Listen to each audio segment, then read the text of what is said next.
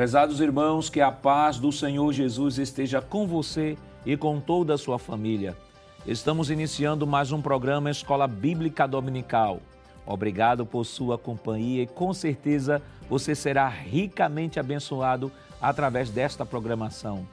Hoje estudaremos a décima lição com o tema As profecias despertam e trazem esperança. Nesta lição, veremos a definição do termo profeta tanto no Antigo como no Novo Testamento. Pontuaremos a diferença entre profeta na antiga e na nova aliança. Relacionaremos as características dos profetas na Bíblia e, por fim, analisaremos o ministério profético nas Escrituras. Se você deseja aprender um pouco mais sobre este importante assunto, então fique conosco no seu programa Escola Bíblica Dominical. Você sabia?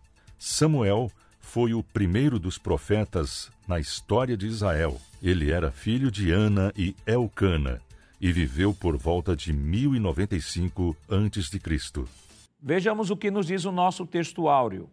Bem-aventurado aquele que lê e os que ouvem as palavras desta profecia e guardam as coisas que nela estão escritas, porque o tempo está próximo. Apocalipse capítulo 1, versículo 3. A verdade prática nos diz: as profecias são mensagens que expressam a soberana vontade do Senhor. Elas servem para alertar o povo de Deus, produzindo esperança e confiança nas promessas divinas. Os objetivos específicos da lição de hoje são três. Primeiro, destacar a atuação ministerial de Isaías, Jeremias, Ezequiel e Daniel conhecer o período e a região geográfica da atuação dos profetas menores. E terceiro, entender o propósito e a mensagem do livro de Apocalipse. A leitura bíblica em classe para a lição de hoje está escrita em Jeremias, no capítulo 1, versículos 4 ao 10, Joel, capítulo 1, versículos 1 ao 3 e Apocalipse, capítulo 1, versículos do 1 ao 3. Acompanhe conosco. Assim veio a mim a palavra do Senhor, dizendo: Antes que te formasse no ventre, eu te conheci, e antes que saísses da madre, te santifiquei, e às nações te dei por profeta. Então disse eu: Ah, Senhor Jeová, eis que não sei falar, porque sou uma criança.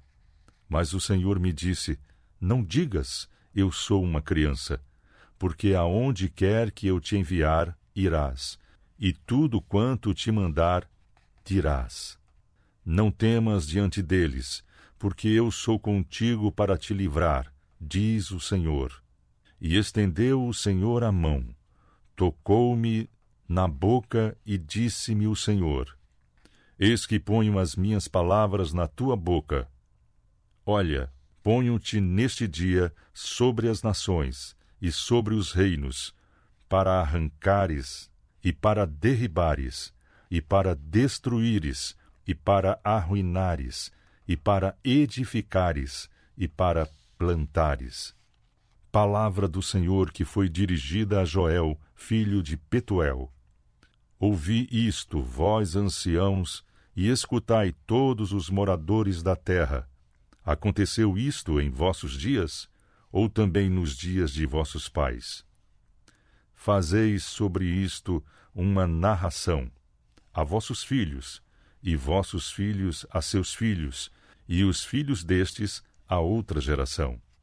Revelação de Jesus Cristo, a qual Deus lhe deu, para mostrar aos seus servos as coisas que brevemente devem acontecer, e pelo seu anjo as enviou e as notificou a João, seu servo, o qual testificou da palavra de Deus e do testemunho de Jesus Cristo e de tudo o que tem visto.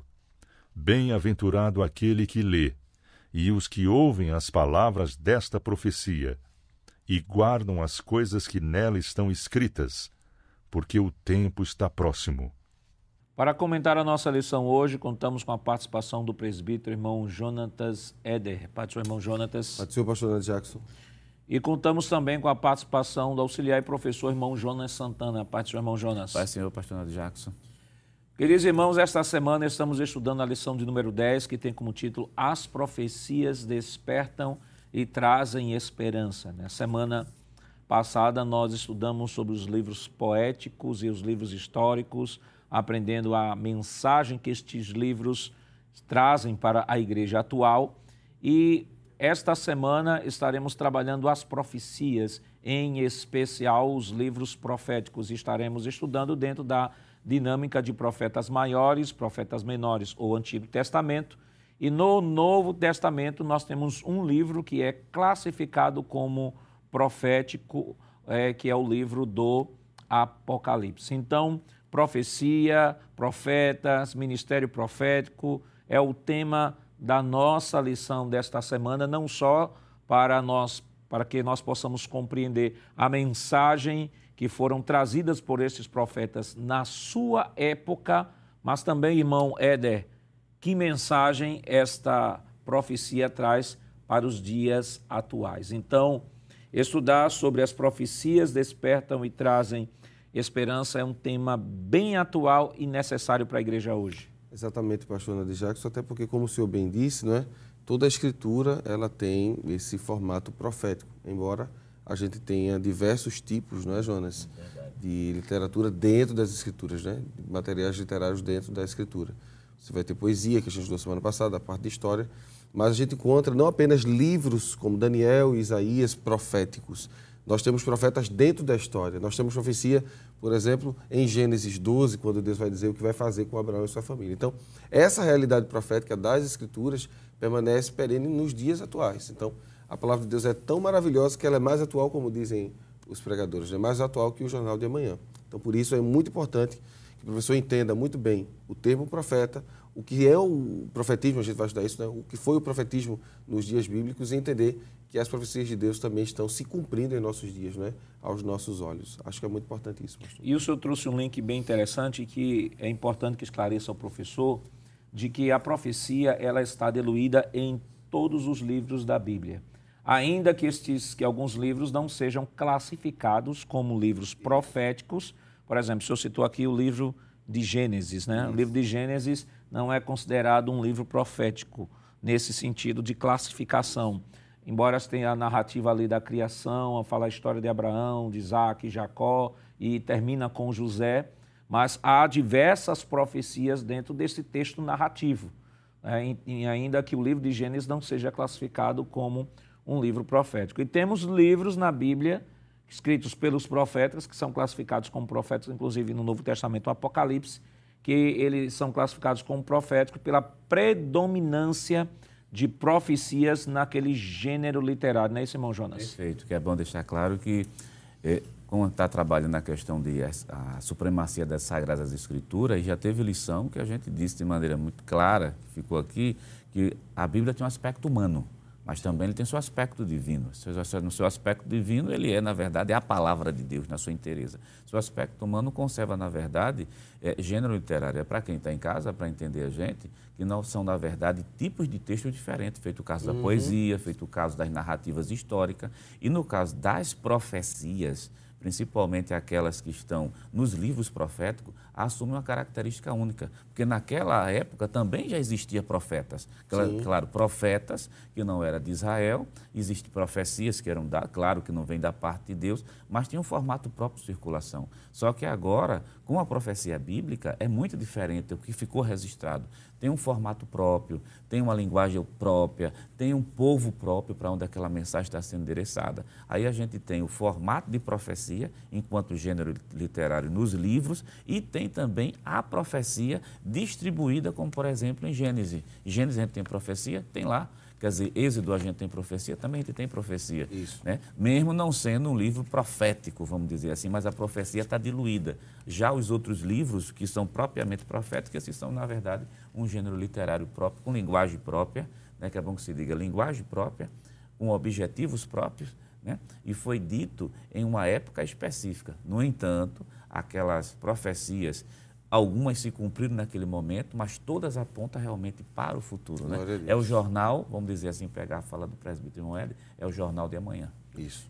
Em outras palavras, irmão Jonas, é, o profetismo ele já existia antes mesmo da nação de Israel. Nós temos, por exemplo, o livro de Judas, no versículo 14, diz: E destes profetizou também Enoque, o sétimo depois de Adão. Ou seja, não existia ainda uhum. a nação de Israel, mas já existia o profeta Enoque, que aí o texto diz dizendo: Eis que vindo o Senhor com milhares de seus santos. Ou seja, a profecia que ele estava dando não era diferente das profecias que haveriam de ser, de ser anunciadas a partir do ministério profético dado a Israel. Aliás, vou falar em profecia, Deus foi o primeiro né, que Isso. deu a palavra profética no momento da queda, aquele momento tão triste, né, tão deplorante para a história da humanidade, e ele, no ato de graça, Isso. ele disse que, Gênesis 3,15, que enviaria um que esmagaria a cabeça de Satanás. Isso, e isso está dentro do tema da lição, né? As profecias despertam e trazem esperança. Em um momento de caos, porque é isso que está acontecendo com o mundo, né? o pecado está destruindo toda a realidade benéfica que Deus fez, e Deus traz esperança através de uma profecia que se cumprirá pouco mais de 4 mil anos depois na pessoa benita de Cristo. E se a gente for pensar bem na questão da profecia bíblica, a gente vai ver que todo o Antigo Testamento, a ideia é antecipar a chegada do Messias, não é? Cuidar para que Israel esteja pronto para que o Messias chegue. Esse é o cuidado de Deus, né? E por fim, depois disso, mostrar no Novo Testamento como esse Messias vai reinar é? no milênio, nós queremos no milênio literal, o Messias vai reinar e como se dará o fim de tudo e o justo estará com o Senhor. Então, sempre traz esperança. A profecia vem para isso, né? Para mostrar, olha, eu estou fazendo algo mais na frente que isso aqui que está acontecendo será ajustado, né? A profecia realmente traz esperança.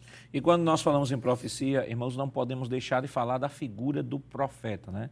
Nós falamos aqui que a primeira profecia foi dada pelo próprio Deus, primeira palavra, primeira promessa dada pelo próprio Deus, mas Deus usou, como diz Pedro, homens santos inspirados para trazer a palavra de Deus inspirada. Então, não podemos falar de profecia no contexto bíblico sem falar do profeta.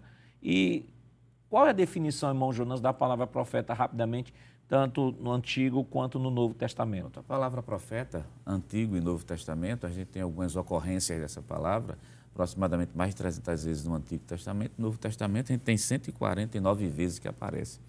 Quando colocada uma ao lado do outro, as definições, tanto na palavra, no termo grego como no termo hebraico, significa aquele que fala em nome de outro, uhum. aquele que é enviado por alguém. E nesse caso isso se encaixa perfeitamente nos homens que foram selecionados por Deus. Então foram pessoas que foram selecionadas por Deus para ser enviado com uma mensagem que não era dele, que, era, que não era dele, era a mensagem que Deus dava. Na verdade, eles eram os portadores. Então qual é o significado realmente bom da palavra profeta? Aquele que é portador da mensagem de Deus para determinada situação, para determinado povo. E irmão Jonas, quando olhamos para o Antigo Testamento, nós temos um ministério profético bem delineado, bem estabelecido por Deus, né, que tinha a finalidade de anunciar, como já foi dito, né, a vinda do Messias. O profeta tinha essa função de trazer a mensagem de Deus ao povo, principalmente em momentos de crise. Era o profeta, como já dizia alguns autores, a consciência. Isso. A consciência do povo trazia, provocava definições. a consciência, né? Quando o povo estava em apostasia, o povo estava insensível com relação à palavra. O profeta no Antigo Testamento era levantado justamente para fazer esse, esse confronto. Mas qual é a diferença? Né? Porque hoje se fala em, em profetas e tem gente que arroga esse título para si, inclusive até como título eclesiástico, né? O profeta fulano. Mas qual é a diferença entre o ministério profético no Antigo e do profeta no Novo Testamento.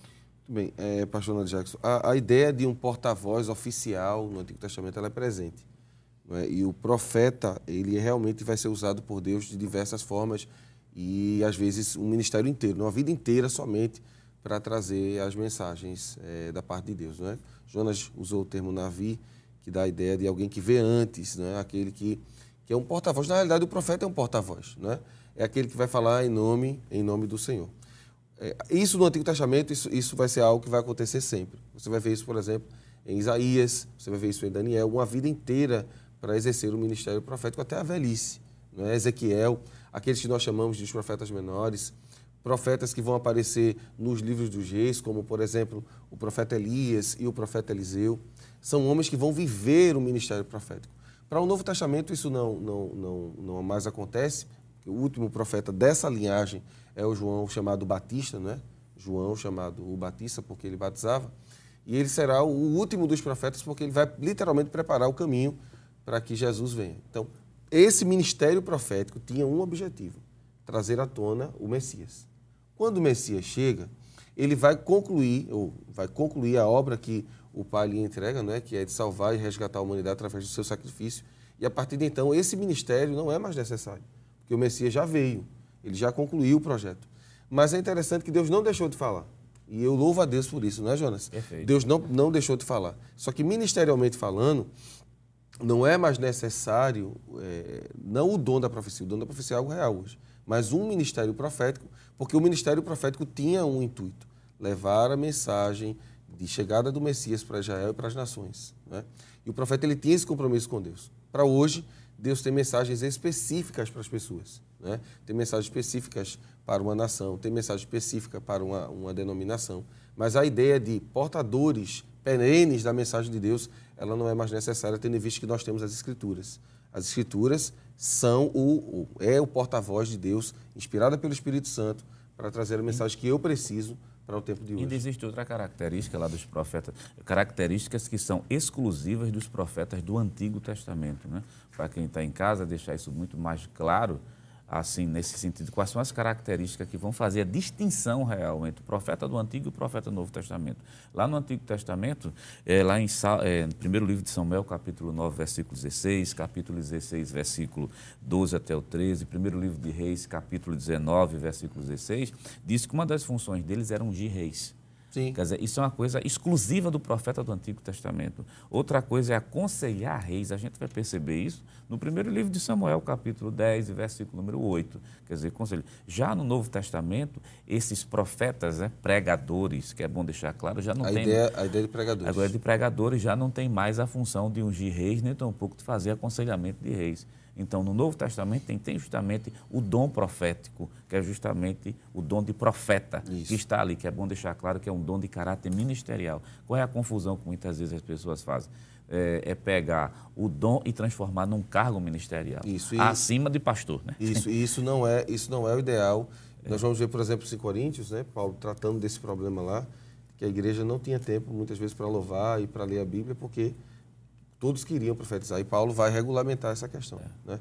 Nós não estamos dizendo aqui que pessoas não podem ser usadas por Deus. A gente está dizendo que elas são utilizadas através das Escrituras e Deus pode, através do dom de profecia, trazer uma mensagem profética, mas não nos moldes do Antigo Testamento. Às vezes, pastor, me permite essa palavra, alguns arrogam para si esse termo para se sentirem superiores aos pastores, né? Mas a ideia de que um profeta é um pregador da palavra, é um pregoeiro, é aquele que transmite a mensagem de Deus, ela fica bem presente no Novo Testamento como isso, tá bom? Então, se dentro do nosso âmbito, né, espiritual aí, das nossas igrejas, alguém se apresentar para você como profeta, lembre a ele que a maior profecia é as Escrituras. E sempre considerando que a Bíblia está acima Sim, de isso. toda e qualquer profecia, né? E vale destacar é. de que as, as Escrituras, né, a profecia, as profecias infalíveis, é aquelas que estão escritas e arroladas no texto sagrado. As demais profecias, Paulo diz, né? Todos podeis profetizar um após os outros e os outros julguem, ou seja, ela é passível de julgamento. Com certeza. E Paulo não diz isso concernente ao Antigo Testamento. Diz Sim. concernente à profecia, deixar isso bem claro que circula no meio dos irmãos, porque você tem o dom realmente do Espírito Santo concedido, o dom de profecia é concedido à igreja de maneira geral. Porque uma coisa é o dom ministerial do profeta, claro, no capítulo 4, e o outro é o dom de profecia concedido aos irmãos que são batizados com o Espírito Santo, quando Deus concede. Aí Paulo diz: essa profecia que surge no meio da igreja, essa é passível sim de julgamento. Já as profecias presentes, registradas no texto bíblico, essas não. Porque essas aí é o próprio Deus quem garante o cumprimento delas. Tanto o seu cumprimento no passado, como o seu cumprimento também no, no futuro. Lembrando, Jonas, que é muito interessante também é, demonstrar que boa parte dos profetas que são apresentados no Novo Testamento, ele já exerce uma função ministerial Sim, eclesiástica. perfeito. Por exemplo, vamos abrir a Bíblia, Atos dos Apóstolos, capítulo 13. Veja o que diz o, o escritor Lucas falando sobre essa realidade de ministros, homens de Deus, que exerciam o dom profético. A partir do verso 1. Na igreja que estava em Antioquia havia alguns profetas e doutores. Aí ele vai dizer, a saber, Barnabé, Simeão, chamado Níger, Lúcio Sirineu, Manaém, que fora criado com Herodes o tetrarca, e Saulo. E servindo eles ao Senhor, jejuando, disse o Espírito Santo: Apartai-me a Barnabé e a Saulo para a obra que os tenho chamado. Eu li até o verso 2. Observemos que nós temos aqui uma relação de obreiros, e esses obreiros que trabalhavam na obra do Senhor, cooperando com o pastor Tiago, que era o pastor de Jerusalém, foi ele que enviou Barnabé para estar em Antioquia fazendo trabalho. Barnabé dá a mão a Saulo, o traz. São obreiros que, além de exercer o ministério, Deus o usava com o dom profético. Então, é mais ou menos isso, pastor, que o, Antigo, o Novo Testamento quer mostrar. Mas, irmão, Jonathan, sobre este assunto a gente ainda vai continuar conversando. É claro, depois do nosso rápido intervalo. Voltamos já.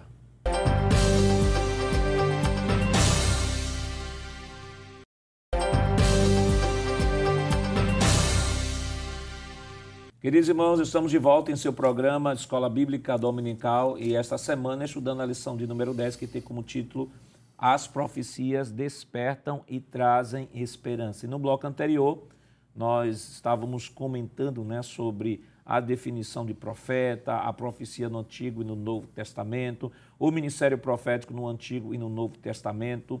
E a lição desta semana, ela tem um título bem sugestivo, né? As profecias despertam e trazem esperança. E é, e é um assunto, irmão, irmão Jonas, que é bem enfatizado, sobretudo no mundo pentecostal. E aí, porque no mundo pentecostal as profecias elas são enfatizadas? Nós temos a visão teológica do dispensacionalismo e que se pressupõe a questão da profecia, além da continuidade dos dons espirituais e outros focam exclusivamente na profecia dos dons espirituais. E quando a lição desta semana fala que as profecias despertam e trazem esperança, vale destacar, e é importante que o professor ressalte isso em sala de aula, que as profecias a que o tema está se referindo são as profecias das sagradas escrituras. Em nada tem a ver, né, irmão Jonas, com o dom de profecia. Aliás, dom de profecia hoje é, tem sido explorado de tal forma e deturpado de tal forma que existe até canais em redes sociais onde pessoas ditas, entre aspas, profetas começam a profetizar enganosamente para as pessoas, prometendo carro, prometendo bênção, prometendo isso, prometendo aquilo e até cobrando por estas profecias. Então é importante que o professor destaque que o assunto desta semana essa profecia que desperta e traz esperança, em nada tem a ver com esse sentido deturpado que deram no presente século ao dom de profecia, né, irmão Jonas? Perfeito, pastor. É, isso é importantíssimo para o professor da escola dominical, para não se perder na questão do assunto. Por qual razão? O, a, o dom de profecia, tudo bem, é dado mas a lição está falando justamente da profecia registrada nas Escrituras. Exatamente. Por sinal, pegando a lição, tanto a lição de aluno quanto do professor, que o conteúdo é o mesmo, com, com alguns acréscimos, no caso, o primeiro tópico vai falar sobre os profetas maiores, Isso. o segundo tópico vai falar sobre os profetas menores. Vejam que todo o texto da lição está voltado para falar profetas maiores e profetas menores, dizendo que, para responder essa pergunta, as profecias despertam esperança. Mas que profecias? São as profecias que estão registradas nos profetas maiores e nos profetas menores. Agora, é bom deixar claro que o autor, o autor não está destacando, por exemplo, é, excluindo aquelas profecias que estão distribuídas em outros livros também. Sim. O que ele está focando, na verdade, é que aquela profecia escrita, registrada é, e deixada aqui para Jeremias, Daniel, Isaías, é essas aí que vão despertar a esperança. E não resta a menor dúvida, despertou no, no passado para Israel, desperta até o dia de hoje para a igreja, para a vinda de Cristo e estabelecimento do seu reino é. milenial. E como nós estamos estudando aquilo que a gente chama na sistemática de bibliologia, é importante que na hora de se estudar os livros, se estude de acordo com suas características.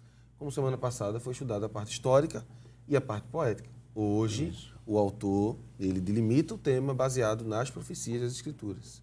Então, para o professor não usar essa aula, alguns podem ser tentados a fazer isso e começar a falar somente de profecias atuais, não é? Principalmente nesse momento que a gente está vivendo aí de conflitos no mundo, e aí começar a levar a aula para outra realidade, quando na verdade nós estamos comentando sobre o texto das Escrituras que garantem que no final, embora a gente sofra, embora a gente passe por dificuldade, no final o reino de Deus será implantado, ele governará, ele vai extinguir o mal, vai prender Satanás, lançá-lo no lago de fogo e a igreja vai reinar com Cristo e haverá paz de verdade. É sobre isso. E é essa esperança que deve ser enfatizada, né? A gente, claro, é possível que já que estamos esta semana tratando sobre profecias, alguém comece a buscar um texto lá na escritura para mostrar que já previa aí a guerra aí que está acontecendo e qualquer coisa que acontece, irmão Jonas, existem pessoas que ficam ávidos para buscar na Bíblia usando as mais mirabolantes formas de interpretação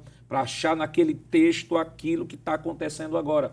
Quando, na verdade, primeiro, o viés da nossa lição aqui é tratar estas profecias como foram dadas ao longo da história para revelar o Messias. E hoje nós, na presente dispensação, vislumbrando estas profecias, estamos fortalecendo o nosso coração. Aí eu lembro aqui do texto lá do apóstolo Paulo em 1 Tessalonicenses, que é um texto profético, capítulo 4, versículo 13 ao 18, que ele vai falar sobre o arrebatamento da igreja, vai dizer que nós, os que ficarmos vivos, seremos juntamente arrebatados a encontrar com ele nos ares. E aí, no final do texto, versículo 18, ele vai dizer assim: Consolai-vos uns aos outros com esta palavra. Ou seja, a preocupação, e o capítulo 5 vai falar da vida de santidade, ele vai dizer assim: olha, não estejam preocupados com os sinais, estejam preocupados com a profecia, a estejam preocupados em viver uma vida santa, porque quando esse Senhor voltar, o mesmo Senhor voltar,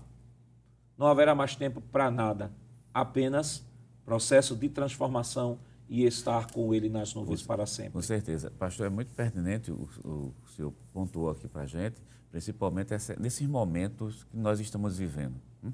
E desperta o interesse em todo mundo para encontrar realmente um texto bíblico, muitas vezes não é um texto, é uma frase que tente é, fazer menção a uma guerra que está acontecendo lá fora.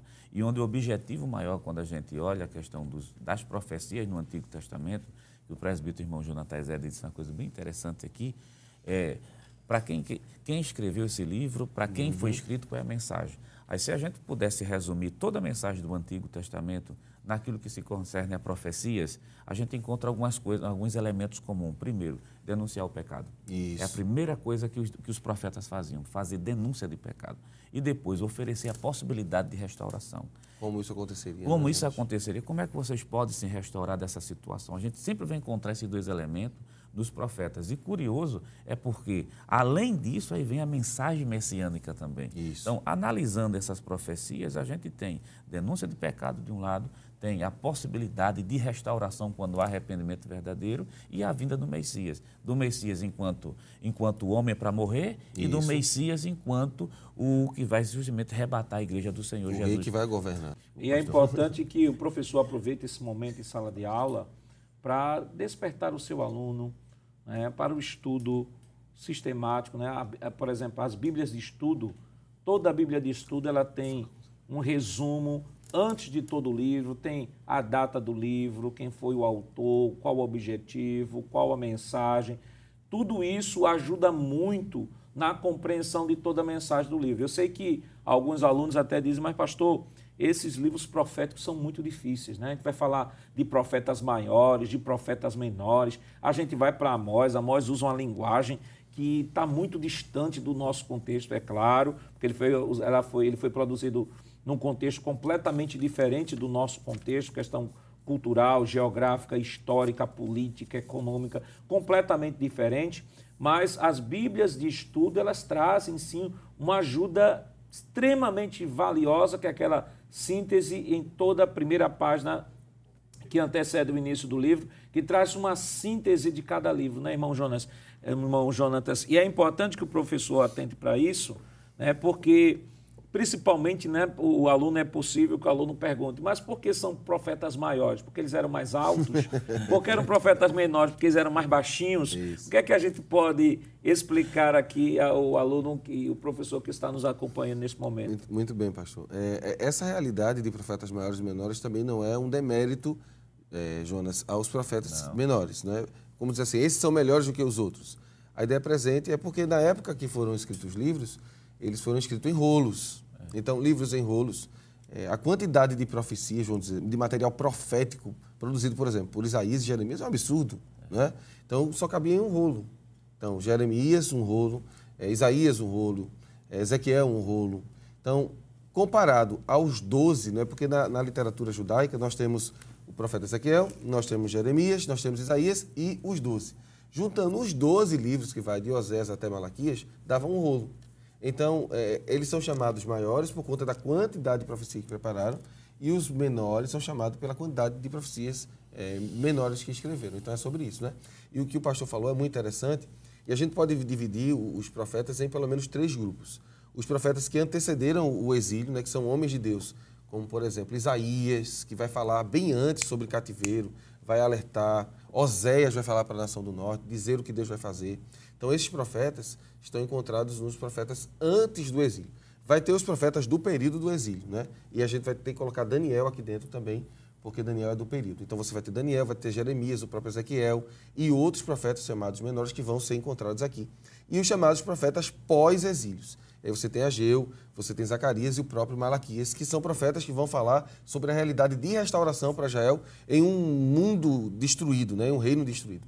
Então é importante também que o professor entenda a mensagem profética dentro do seu contexto. Zacarias vai falar sobre a realidade do reino de Deus que vai se aplicar ao milênio, por exemplo. Mas Ageu, quando ele diz assim, é, aquele texto, né, a glória a da glória segunda, segunda casa será maior que a primeira, ele está profetizando porque o templo que foi feito não se comparava ao templo de Salomão.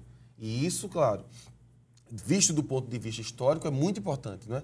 A glória que ele está falando aí não é mais aquela glória que desceu nos dias de Salomão, mas a própria glória encarnada. João capítulo 1 vai dizer isso, né? Vimos a sua glória, é 1 e 14, vimos a sua glória como uma glória do unigênito do Pai. Isso vai se cumprir em Cristo. Então, se nós olharmos desse ponto de vista, material profético em abundância, profetas maiores.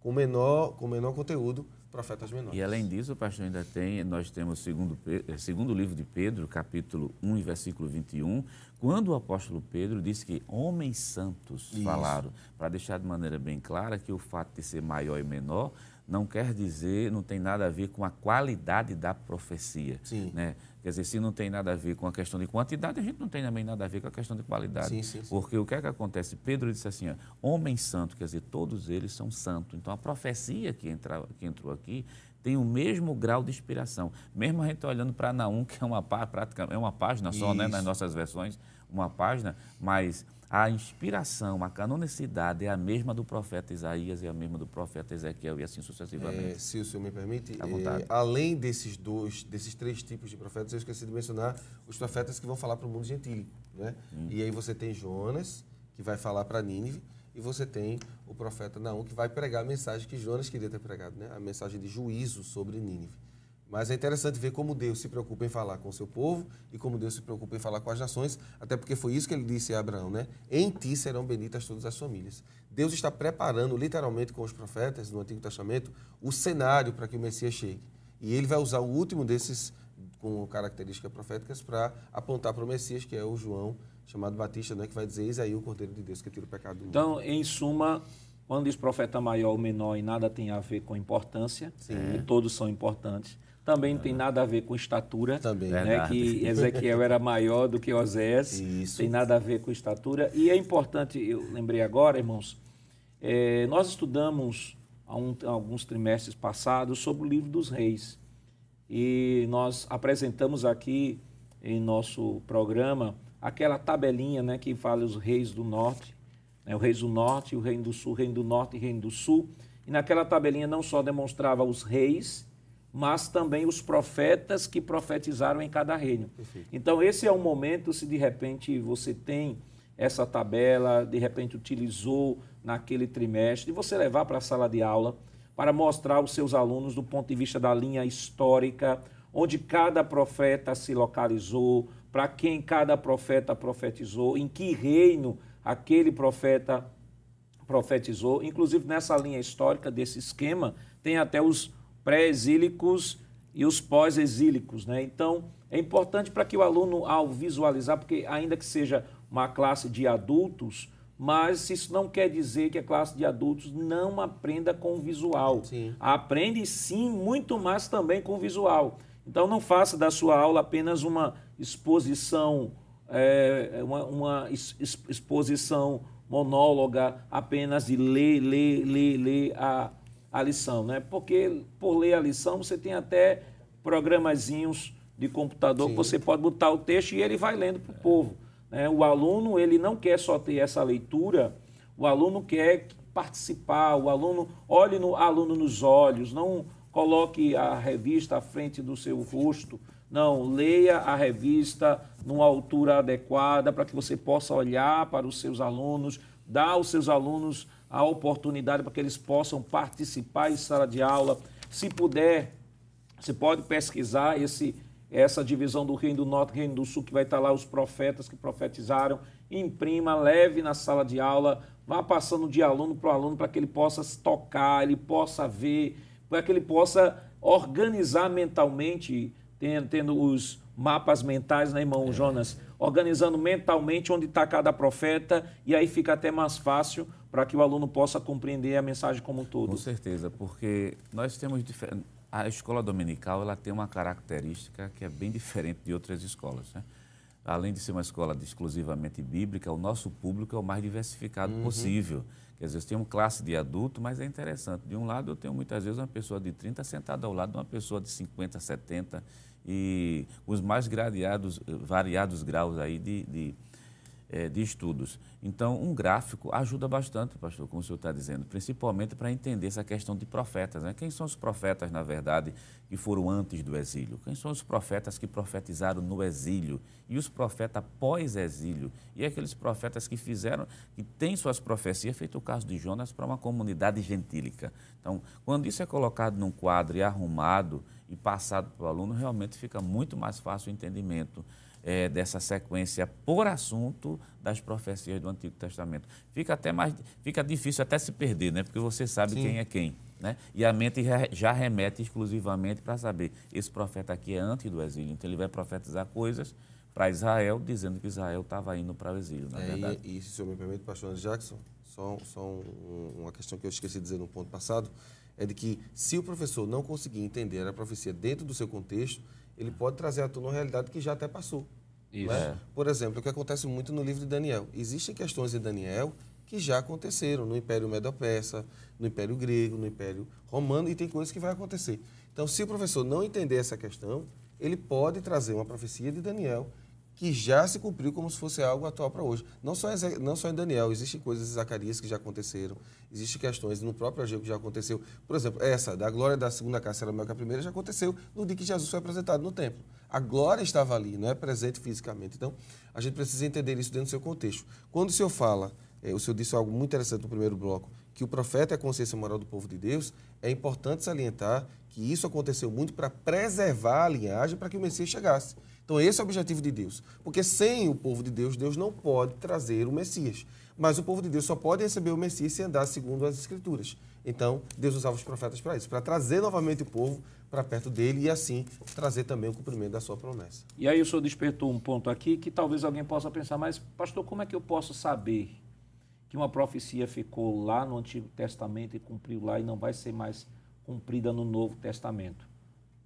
O bizu é olhar para o Novo Testamento se o Novo Testamento faz menção ao assunto que foi tratado no Antigo Testamento. Nós temos, por exemplo, as 70 semanas de Daniel, lá em Daniel, no capítulo 9, versículo 24 ao versículo 27, elas são redirecionadas lá no Apocalipse, né, que é o livro profético do Novo Testamento, em mensagem do próprio apóstolo Paulo lá em 2 Tessalonicenses, o próprio Senhor Jesus Isso. falando em Lucas 21 e 24. Então, o Novo Testamento é que vai dar a dimensão de que, de fato, se aquela profecia ela, ela vai alcançar os seus censos plênios ou seja, de ser aplicada também no futuro e não apenas naquele momento, mas também no futuro, ou se a profecia de fato vai ficar só ali, já foi cumprida. Por exemplo, uma profecia que foi que era do Antigo Testamento, foi cumprida no Novo Testamento e que não vai ser mais cumprida,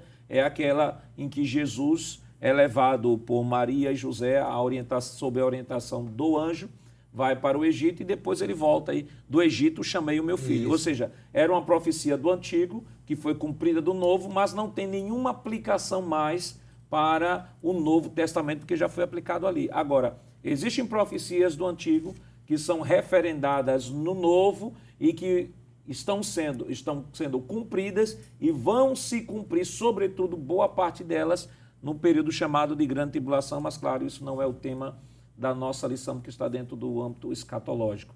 Mas a profecia, qual é o objetivo da profecia no Novo Testamento? Por que é que nós devemos nos preocupar tanto? Há grupos que acham não tão relevante as profecias, porque dizem que isso já cumpriu e não tem, Deus não tem mais obrigação de fazê-lo. Mas isso é claro, nós estaremos comentando depois do nosso rápido intervalo. Voltamos já.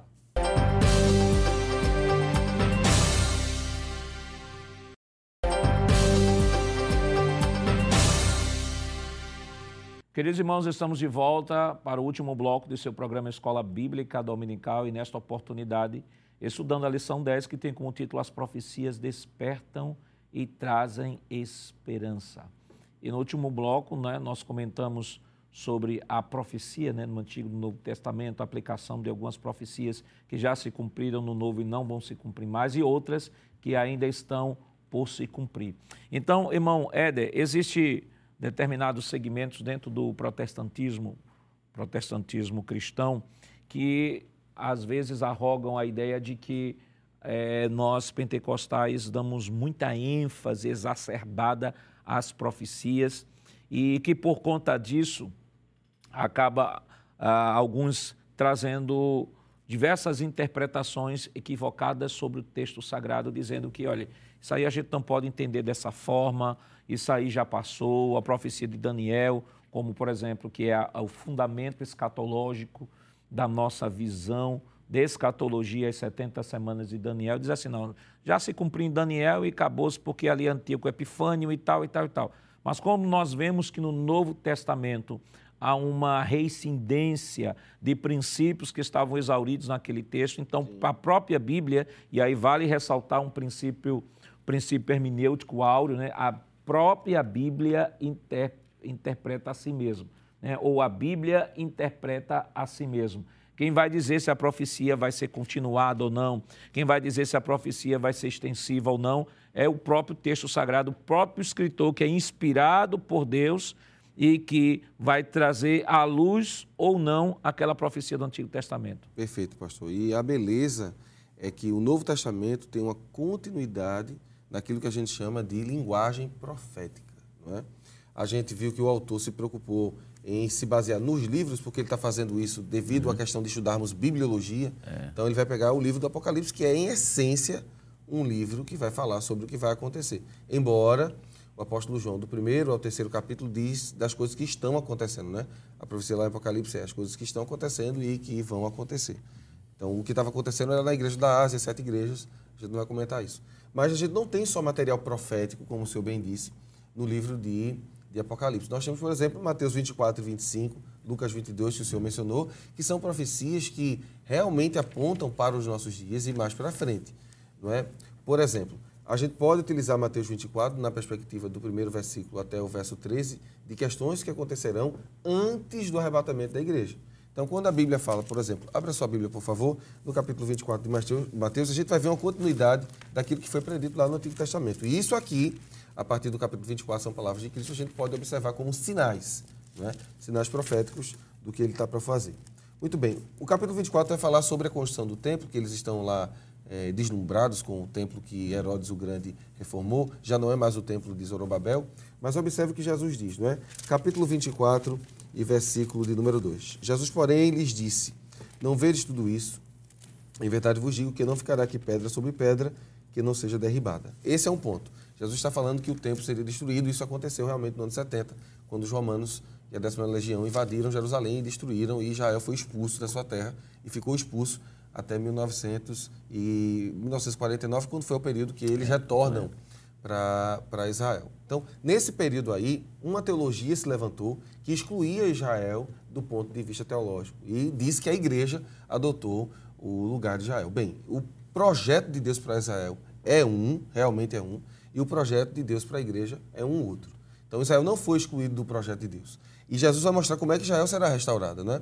O próprio livro do Apocalipse vai mostrar isso. Então, acredito que essas pessoas pensam assim porque fizeram realmente uma exclusão de Israel e não entenderam que o capítulo 24 de, de, de Mateus é uma profecia, por incrível que pareça, específica para o povo de Israel. Como é que eu sei disso? Existem textos aqui, por exemplo, abra sua Bíblia aí no capítulo 24, o Senhor Jesus vai falar que eles deveriam ter até cuidado para saber orarem para que o dia não aconteça num sábado. Veja que interessante isso. A partir do versículo de número 15. Quando, pois, vides que a abominação da desolação de quem falou o profeta Daniel, olha, ele cita Daniel de novo, está no lugar santo que ele que entenda, então os que estiverem na Judéia que fujam para os montes. Quem tiver sobre o telhado não desça tirar alguma coisa de sua casa. Quem estiver no campo não volte atrás a buscar suas vestes. Verso 19. Ai das grávidas e da que amamentam naqueles dias, por conta da dificuldade não é que elas teriam de carregar suas crianças. E orai para que a vossa fuga não aconteça no inverno nem no sábado. Então, isso aqui é específico para o povo judeu. Isso uhum. não se encaixa com a realidade é, dos gentios. Né? Então, a gente tem que ter esse cuidado para analisar essa profecia até nesse âmbito, para a gente não dizer isso aqui se refere à igreja. Não, isso aqui é a grande tribulação. A igreja já estará com o Senhor, mas Israel isso. estará aqui passando pelo período. Eu acho que é exatamente por isso essa dificuldade, pastor. E é importante destacar isso, irmãos, que o texto é, uma, é o sermão escatológico de Jesus, né? capítulo 24, capítulo 25. São profecias direcionadas à nação de Israel, né? Isso, né? É. E às vezes tem pessoas que procuram, esses que defendem a chamada teologia da substituição. o que é isso, pastor? É uma teologia em que passou-se a acreditar que Israel falhou completamente e Deus agora esqueceu, tirou Israel do seu projeto e agora a igreja assumiu o papel de Israel.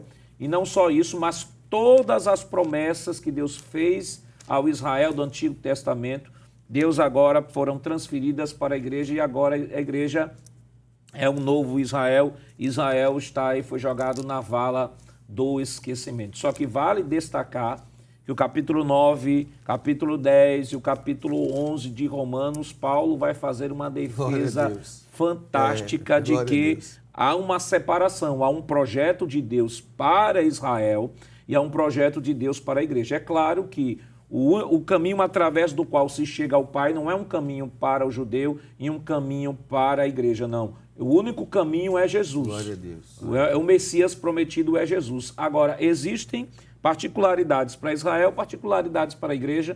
Deus tratou com o seu povo, próprio, o próprio apóstolo Paulo. Veja aí em Romanos, só vou citar aqui esse texto, né? Romanos no capítulo no capítulo 10, capítulo 11, versículo 1 diz assim: Digo, pois, porventura rejeitou Deus o seu povo? De modo nenhum, porque também eu sou israelita. Veja que ele não está falando de povo aqui no sentido de igreja, Sim. porque ele mostra a sua identidade étnica. É, ele vai dizer assim, eu sou israelita da descendência de Abraão, da tribo de Benjamim. Então, aí o texto continua, depois os irmãos podem ler com mais cuidado. Então, essa teologia da substituição, ela acabou excluindo Israel dentro do processo da revelação de Deus, no sentido da profecia ou das promessas, e colocando a igreja. Claro que isso é uma interpretação equivocada, que ao analisar a Escritura, você percebe claramente, até na teologia paulina, isso. até na teologia paulina, até quando, por exemplo, quando Paulo vai convocar a igreja para ajudar aos crentes da Judéia, Isso. Paulo vai dizer: olha, nós somos devedores a eles. Se eles nos serviram com bens espirituais, temos a obrigação de servi-los com bens materiais. Então, isso fica muito claro na, na, na, teologia paulina. Então, quando interpretam esse texto, esse texto do capítulo 24, capítulo 25, nessa teologia, aí vai dar nisso, né? Isso. De que, e aí colocam a igreja aqui. A igreja aqui o que pode se extrair aqui é a principiologia da vigilância. Perfeito. Né? Da vigilância. Perfeito. Devemos estar com os olhos abertos, devemos estar atentos, Paulo vai falar isso em 1 Tessalonicenses capítulo 5. Viver uma vida de santidade, viver uma vida de obediência, porque Jesus está voltando. A gente tem que estar preocupado com os sinais. Os sinais estão aí, sempre estarão. Nós temos que estar preocupados, né, irmão Jonas, com a maior de todas as promessas. Que é a promessa só não só da vinda do Senhor, mas dizer como João, aquele que tem essa esperança, Glória a Deus. purifique a si mesmo. Glória a Deus. E uma das esperanças, a esperança, pastor, mais importante da igreja é justamente esse encontro de, que a igreja vai ter com o Senhor Jesus nos ares. Lá no livro de, primeiro livro aos Coríntios, vamos dar uma olhadinha em Coríntios, capítulo 15, talvez um, um texto que mostra claramente o que é que vai acontecer. Capítulo 15 e o versículo 52 diz assim: essa é a esperança da igreja, a esperança maior, que diz: no momento, no Glória a abrir e fechar de olhos, ante a última trombeta, porque a trombeta zoará e os mortos ressuscitarão incorruptíveis e nós seremos transformados. É. Essa profecia, ela vai se cumprir. Os discípulos até queriam saber o dia e a hora que o Senhor ia vir, né? Isso. Mas o Senhor foi muito claro em dizer: o dia e a hora, somente quem sabe é Deus. O importante nesse momento é aquilo que o pastor disse: é se preservar no sentido de estar vigilante, porque Jesus de Nazaré vai voltar para buscar a sua igreja amada.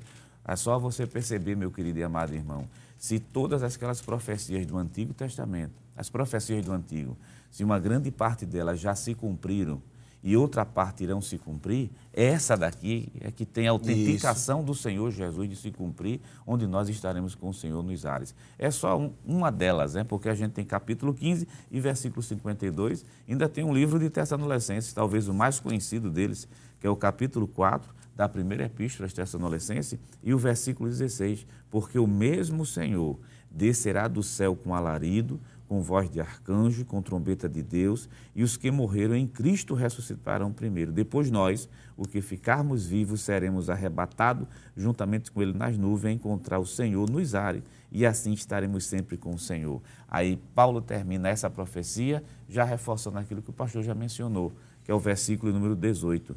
Portanto, consolai-vos uns aos outros com estas palavras, quer dizer, se consolem. É, e se Com essa esperança. só um, um, adendo final, a minha preocupação, quando digo minha preocupação, digo como, como professor, é, é de que pessoas só se alardem sobre a vinda de Jesus quando há o sinal. Quando, na realidade, se Jesus não vier, eu posso ir a qualquer momento. Isso, perfeito. E essa questão é muito delicada, porque veja, quando as pessoas estão só preocupadas com, com fatos como guerra, rumores de guerra, peste, fome, morte, essas coisas, e eles não vivem uma vida de santidade, possa ser que o Senhor encontre um momento de paz. E aí, como é que vai ficar a vida deles, não é? Isso. Então, se, se apegue àquilo que a Escritura nos diz. Porque se Jesus não vier a tempo da gente estar vivo, nós vamos para Ele. E a gente tem que estar pronto. E ainda nesse contexto de Tessalonicenses, é, como eu falei, né, 1 Tessalonicenses capítulo 5, veja, Paulo, versículo 1 vai dizer, Mas irmãos, acerca dos tempos e das estações, não necessitais de que vos escreva. Versículo 2, porque vós mesmos sabeis muito bem que o dia do Senhor virá como um ladrão de noite. Que é isso que o senhor falou, não tem que estar preocupado. Ah, ah, não houve o sinal ainda, então não tem que preocupar. Jesus disse, ah, Paulo vai dizer assim, ele virá como um ladrão de noite. Isso. Aí veja versículo 6. Não durmamos, pois, como os demais, mas vigiemos e sejamos sóbrios.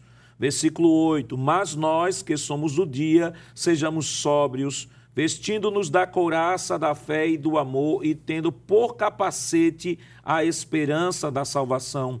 Versículo 11. Pelo que exortai-vos uns aos outros. Exortai-vos com o quê? Com o que ele falou no capítulo 4. Exorta, olha, Jesus está voltando, se prepare, Glória ele virá como ladrão de noite. E diz: E edificai-vos uns aos outros. Não só exorte, mas edifique uns aos outros, como também o fazeis. Ou seja, a perspectiva da igreja é essa esperança na vinda do nosso Senhor e Salvador Jesus Cristo. Os sinais continuarão aparecendo? Sim. Devo estar perturbado com os sinais? Não. Eu devo estar preocupado exclusivamente que o meu Senhor, Glória o nosso. Senhor, haverá de chegar a qualquer momento, a qualquer instante. E se ele não chegar, talvez a morte possa chegar Isso. antes de sua chegada, mas uma coisa é certa: a morte não impedirá Aleluia. do Glória nosso encontro com Ele, Paulo diz. Aleluia. Porque os que morreram com Cristo ressuscitarão primeiro. Prezado telespectador, os profetas eram porta-vozes de Deus e foram chamados principalmente em períodos de apostasia, injustiça e imoralidade. Sua principal missão era chamar o povo ao arrependimento e anunciar o juízo divino caso o povo não se arrependesse. Esses livros foram preservados, inclusos num cano sagrado por sua importância não apenas para seus destinatários, mas também para os cristãos na atualidade, para que pudéssemos aprender e ser edificados através dos seus escritos. Que Deus continue lhe abençoando em nome de Jesus. Queridos irmãos, depois de uma lição tão maravilhosa, vamos orar ao Senhor, presbítero Éder. Amém, pastor. Vamos orar.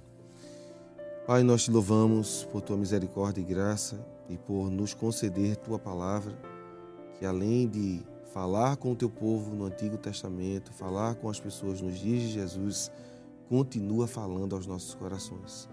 Senhor, preenche o nosso coração em sua totalidade com a tua palavra, que deve ser o nosso norte, o nosso guia, para que em dias difíceis como os nossos a gente não venha cochear em diversos pensamentos, que possamos ter uma mente sã, bíblica e poderosa para aplicar às nossas realidades. Te pedimos uma bênção sobre todos os professores que vão neste dia, neste domingo, ensinar a tua palavra, que eles possam ser instrumentos da tua boca, Senhor, através das Escrituras para abençoar as vidas. Continua abençoando o pastor da igreja, o pastor Ailton, o nosso pastor, juntamente com a superintendência das, das escolas dominicais, com o pastor Nadir Jackson, todos aqueles que estão envolvidos, dirigentes, e que esta aula, Senhor, seja de grande bênção para as nossas vidas. Senhor, te louvamos pelas profecias bíblicas, porque elas nos fazem descansar em Ti. Nos conduz à Tua vontade, Senhor. Sabemos que o Teu reino será implantado e que, por fim, a Tua glória encherá toda a terra. E isso nos faz descansar.